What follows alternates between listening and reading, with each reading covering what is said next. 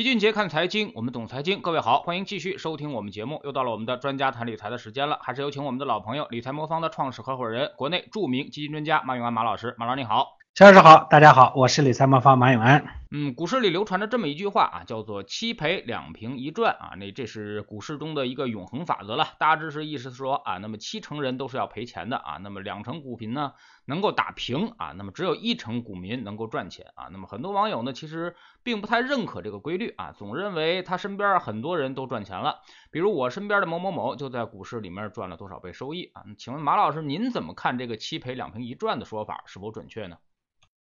呃，可以肯定的讲啊，所以股市投资里头呢，百分之十的赚钱比例，这都是往高了说的。其实呢，如果我们不考虑专业投资机构的话，股民实际赚钱的比例啊，就长期看啊，我不是说一偶尔有一段时间这个行情的风起云涌的时候呢，那个时候呢，可能周围真的是人人都挣钱了。但是时间稍微拉长一些，呃，股民赚钱的比例百分之十肯定是没有的。呃，大家之所以会觉得身边的同事朋友说，哎，在股市上赚到钱，是因为赔钱了不告诉你嘛，对吧？所以赚了钱的时候才会讲出来。久而久之呢，我们管这叫幸存者效应，是吧？就误认为身边的股民呢都能够在股市里大把捞银子。反过来说，好像除了自己呢，其他人都在赚钱。但每个人其实都是这样的。那么话又说回来，为什么股民总在赔钱？因为还是大家在重复的使用错误的投资方法。举例来说啊，从现在的视角往回看呢，我们都知道去年新能源啊、光伏啊等等这些热门板块的股价是非理性的上涨的，那是在给投资者挖坑。入手这些板块股票或者基金的投资者，基本上就现在肯定是深套。我记得以前我们跟投呃肖老师做节目的时候说过这个问题是吧？那时候呢觉得它还是有些风险，短期来说它风险是。不低的，所以我们当时说，长期来看这些东西是有价值的，那是从战略的角度，从战术的角度来说，那个时候风险很高，是吧？但是那个时候大家都挡不住的要买入，那很多投资者呢，持仓幅度现在可跌仓跌幅可能应该有百分之四十以上了，这就是最普遍的，也是最容易出现错误的投资方式，就是追涨。哎，再比如说去年上半年的那波行情，很多投资者呢在春节后股市回调接近底部的时候，选择割仓割肉。尤其是三到四月份那个两个月的时间里头，很多股民最大回撤超过百分之三十了嘛。我们理财魔方的金融研究部门做过一个分析，一旦股民的持仓回撤达到百分之三十，基本上都可以是可以说是击穿了所有投资者的心理底线，大多数人都会选择啊砍仓。对筹码做个清仓大甩卖，让自己轻松一点。所以我们通常这这样的投资方式叫杀跌，这其实也是最常见的错误的方式之一。这就是投资者总在股市中赔钱的原因。说白了就是追涨杀跌。其实，在理财魔方 APP 的视野里头有个魔方声音的栏目，时常提到这个投资者的错误操作。如果大家搞不清楚自己现在的投资方式是对是错，那么可以去我们理财魔方 APP 里头回听一下我之前讲过的内容，对大家投资应该会有帮助。其实这个东西错误啊非常非常简单。但是我们总在触犯，但这这每一次回头，其实呃呃错误呢还会在同一个地方啊，这个是避免不了的。嗯嗯，其实追涨杀跌啊，就是投资者的人性的一个体现啊，那么也是最直接的一种投资方式，或者说我们用最本能的这种人性啊来这个反映市场，我们很少去做理性的分析。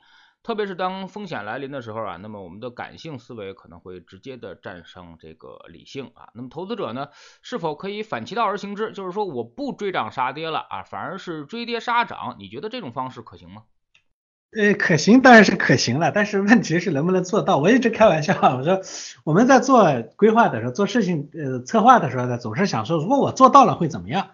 但是如果首先要确定能做得到啊，那如果能做到，当然是大概率能赚到钱的。那我想这比例也不用说高吧，嗯，超过百分之五十，我觉得是没问题的。但是就是做不到这一点上呢，我不是怀疑，我我就是直接认为，我这么多年的数据证明，投资者是很难做到这一点的。肖老师也讲过了，这是人性，人性是很难逆的，是吧？咱不说普通投资者，专业的投资人很少也能做到，说是这个越跌越买，越涨越卖的。我从事这个行业很多年了，不管是多么优质的投资标的，当持仓亏损超过百分之三十的时候，大部分投资者，包括专业的投资人都会选择呃砍仓离场，因为心理上他肯定是担忧的嘛。当然，他们可能当时并不觉得自己心里慌了，可能会觉得说，哎，基本面变了啊，情况变了啊，宏观政策变了等等等，总之要给出自己一个理由啊，让自己呢砍仓呢，不是说被吓怕了，是因为因为其他的原因，对吧？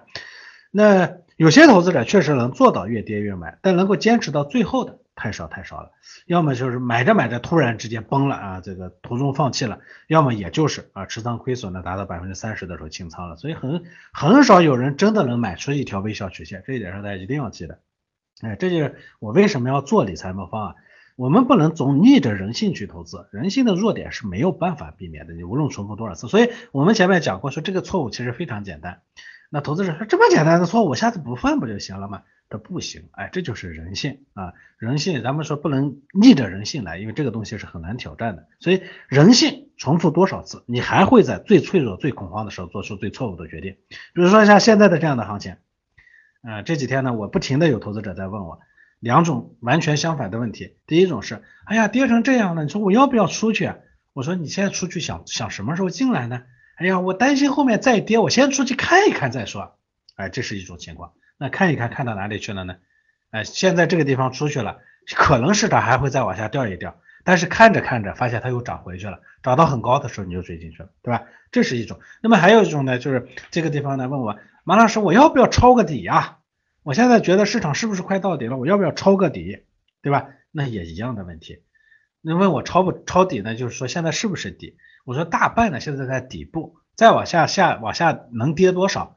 嗯，因为情绪导致的这个偏离有时候是不可控的。但是我们说从理性的角度，从价从投资的这个客观分析的角度来说，它现在是合算的，不贵，便宜，对吧？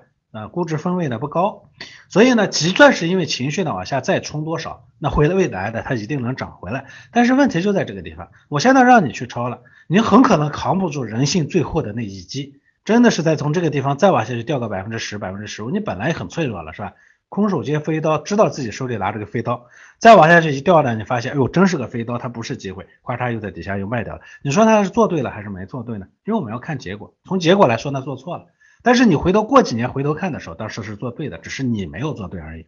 所以这就是问题啊，这个呃应不应该现在卖出去等着？应不应该现在呢？现在呢加仓进去？加仓进去现在如果跌了怎么办？投资人你说有这样的疑问不对吗？当然不是，我觉得这样考虑问题是非常正常的，因为大部分人他不是专业的投资者，所以我说我们做啊，我做的这个东西我不是逆着人性去做的。理财魔方 A P P 上呢，我们有个全天候组合，它就是解决投资者这两个问题的。像最近。市场上往下跌，我说可以抄底了，但是我不不我不让我的客户自己去，比如说像呃像那个港股，像中概互联，好多人呢现在呢上面呢就去抄底，我其实不太建议这个时候去抄底。他们说你不是你不看好它吗？你不觉得它值吗？我说我觉得它值，但是你要在这个时候冲进去呢，我就担心你万一后面就就像之前历次那那时候不值吗？那时候也值，但是后面如果再往下的话，你能不能扛得住啊？这就是关键。而我们的全天候组合。因为它本身就是多资产配置的一个结果，所以它即算是在现在的这个情况下，市场再往下冲，它下冲的空间已经有限了。而在这个时间点上再进去的时候，回正概率是非常高的，也就是很快就可以可可以回到正正收益。而且我们这做个测算，在这个时间点上，因为历史上呢，大概我们现在最大风险等级的回撤已经超过百分之十了。历史上我们最大回撤超过百分之十的日期发生过几次？那么基本上大概是在一八年的下半年。一九年的一二月份，二零年的三四月份，还有就是今年年初到现在，历史上当出现这种情况的时候，如果在那个时间点上买进去持有一年，百分之百挣钱，而且我们算过平均的挣的钱收益率，未来一年的收益率是百分之十三，啊，这是平均，有的高一点的可能要能能做到百分之二十，低一点的大概能做到百分之七左右，所以这就是这就是这种配置的魅力。呃，其次呢，在本轮股市的下跌中啊，其实买了理财魔方 A P P 上全天候组合的客户，他我们在这个这这个环境中，我们不会让你去去去杀跌的，因为我们不卖筹码。你像我们这个全天候组合里头呢，我其实很早就开始，上一次调仓的时候，我们已经开始逐步的买入中概互联了，只是占比很低，它就算是跌了，对我来冲击没有那么大。但是过几年你回头来看，我当时接进去的位置其实已经不算不算贵了。假如我下一次调仓，我有可能还会再增加它的配置比例，因为我扛得住啊，这就是它的基本逻辑。所以呃，刚最近老有人问我说，王老师你们要不要调仓，要不要加一股啊？我说暂时呢我们不调仓，而且说说你们要会不会风控，会不会把 A 股的清仓了？我说不可能，见不到。那么也有人问我说，你们要不会不会调仓的增加 A 股的比例？有可能会。啊，下一次调仓呢会少量的再增加一点 A 股的比例，因为我们现在比例其实不算低，只是因为组合投资呢，它能它能扛得住，啊，组合比例其实不算低了。那么下一次甚至我们可能还会再增加一点，嗯。呃，会改变你们现在的比如说全天候组合的模型吗？会调整你们现在的比例吗？呃，我们的模型呢，其实经过这么七年的呃优化，目前已经非常成熟了。我们现在已经是我们的第六代模型，所以我们的模型变得会越来越稳定。基本上呢，除非出现特别大的极端的市场环境，它的资产比例的变化不会特别大。下一次调仓，就算是增加 A 股的比例，比例增加的也不多。但是我们会呃不定期的调整里头的基金，因为基金呢确实它随着市场的变化呢优劣变化还是挺明显的，可能会调整其中的基金啊。呃，我们说说最近的市场吧。啊，您认为现在的市场是否超跌了呢？特别是最近这一波下跌啊，是实在是锤的有点猛啊。那么周三下午还有一波微型的反转啊。那么怎么解读现在的市场情况？呃，首先我们说市场的下跌呢，它无外乎就是两个原因，一个呢就是事件驱动，一个呢就是投资者情绪爆发。基本上这是这是真正的这个市场的一个动因。当然，事件呢它表现为各种各样的形式。情绪爆发是正常的，因为在股市底部摩擦的阶段，经常会出现这种剧烈的抖动式的大起大落，这是非常正常的，而且这经常会很无厘头。那么就事件来说呢，我们我们看呢，引起这个市场变动的事件，主要其实一个是就是咱们外部的地缘紧张是吧？呃，大宗商品价格呢上涨，你像像布伦特原油的价格已经突破一百三了，呃，另外一些有色是吧？这个价格也涨得很厉害，像铝价已经超过了零八年的高点，呃呃，所以这个原材料的价格上涨呢，它可能会带来呃这个通胀，而大家对通胀最大的担忧是，像这种剧烈的经济波动，后面呢有可能很快会面临着经济的衰退。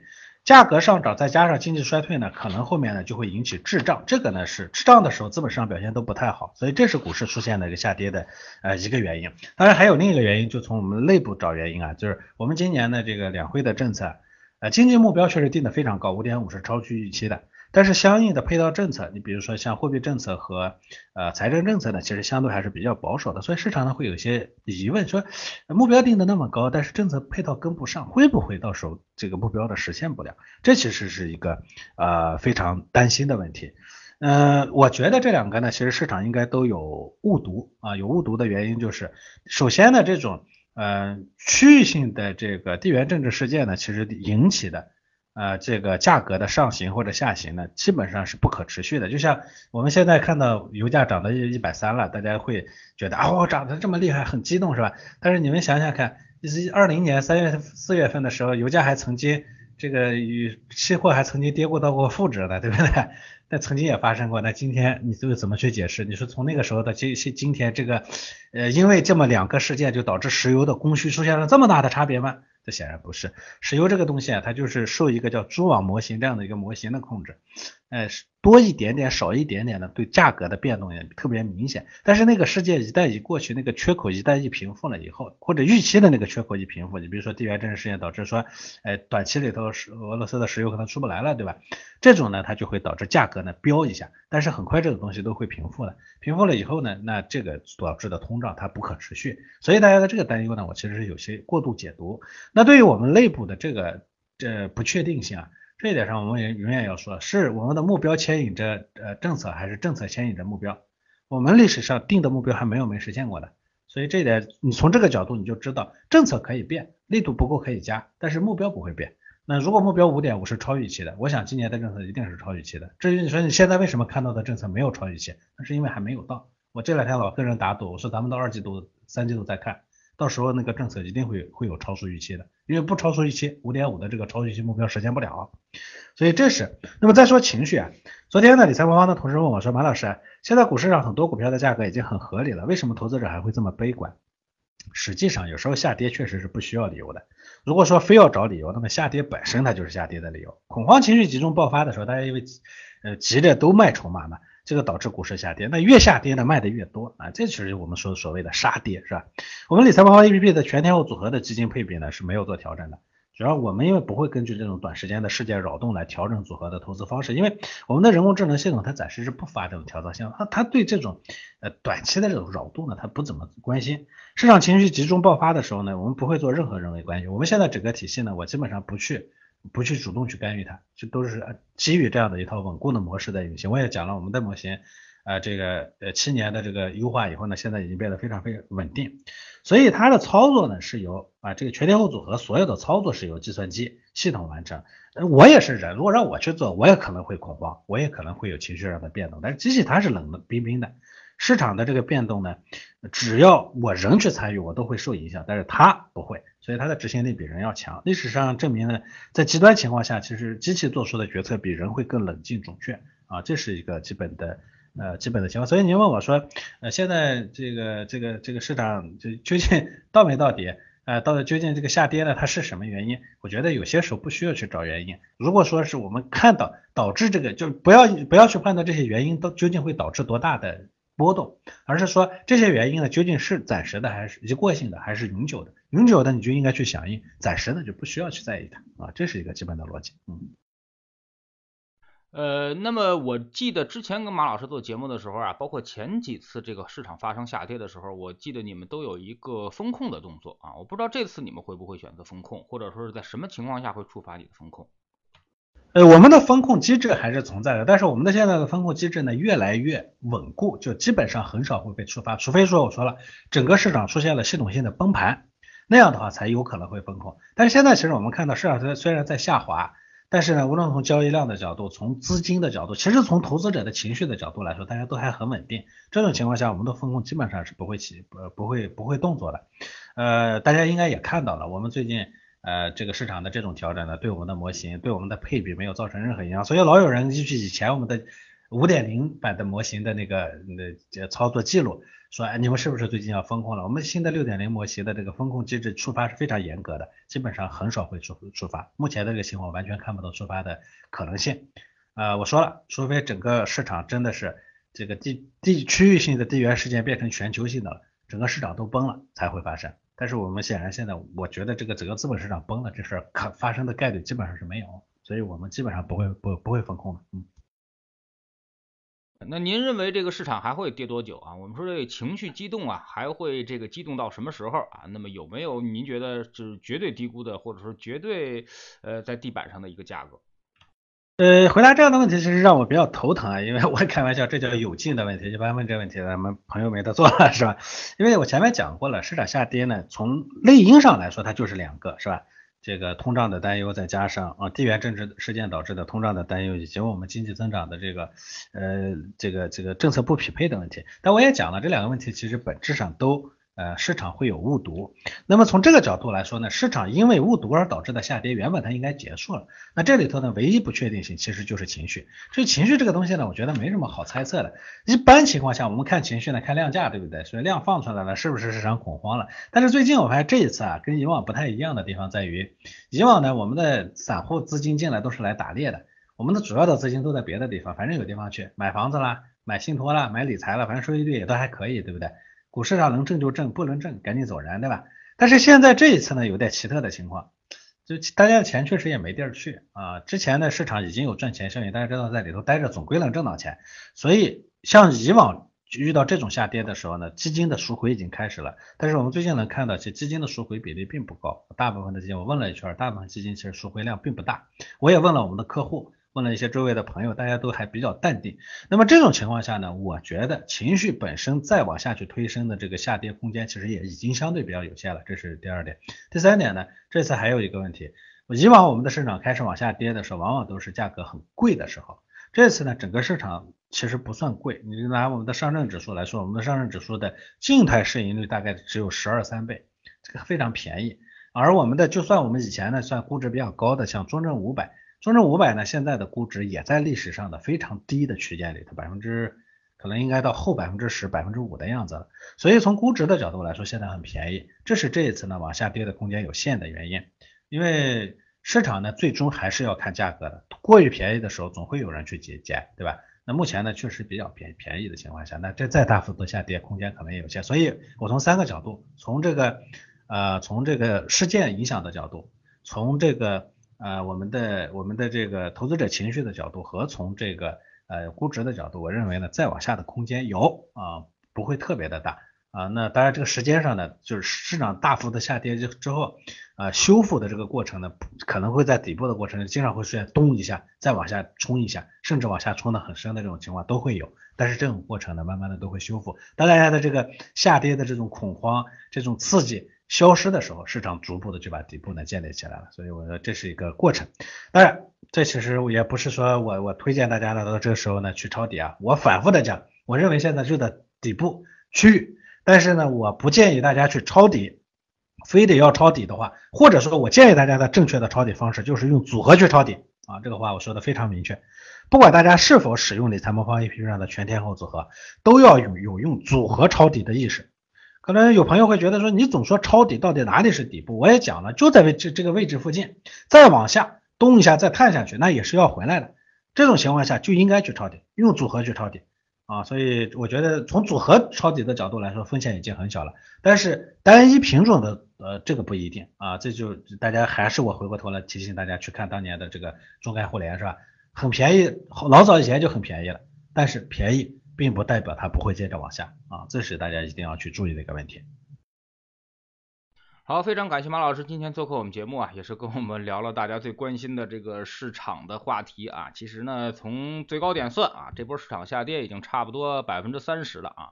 一般呢，在没有发生重大繁荣、没有发生重大这个通胀的情况之下呢，跌百分之三十啊，基本上也就快到市场的极限了啊。现在我们看到市场已经发生了一个急跌，而且又在急跌之后发生了一个微型的一个反转，就基本上说明市场的人气啊，或者做空的人气已经基本快快耗尽了。这个时候呢，千万。呃，首先不能卖了啊，那么这个位置卖出呢，基本上就跟这个倒在了黎明之前没什么区别啊。另外呢，就是能不能抄底呢？刚才马老师也说的非常清楚了，就是说等待我们的市场跌完了这一波。然后呢，再通过组合的方式啊，那么持有我们的资产啊比较合适，因为今年的波动会比较大，但是从现在这个角度来说啊，其实已经非常具备这个诱惑力的一个购买位置了啊，这个位置会保证你未来几年都会产生一个非常高的收益。非常感谢马老师，再见。好的，再见。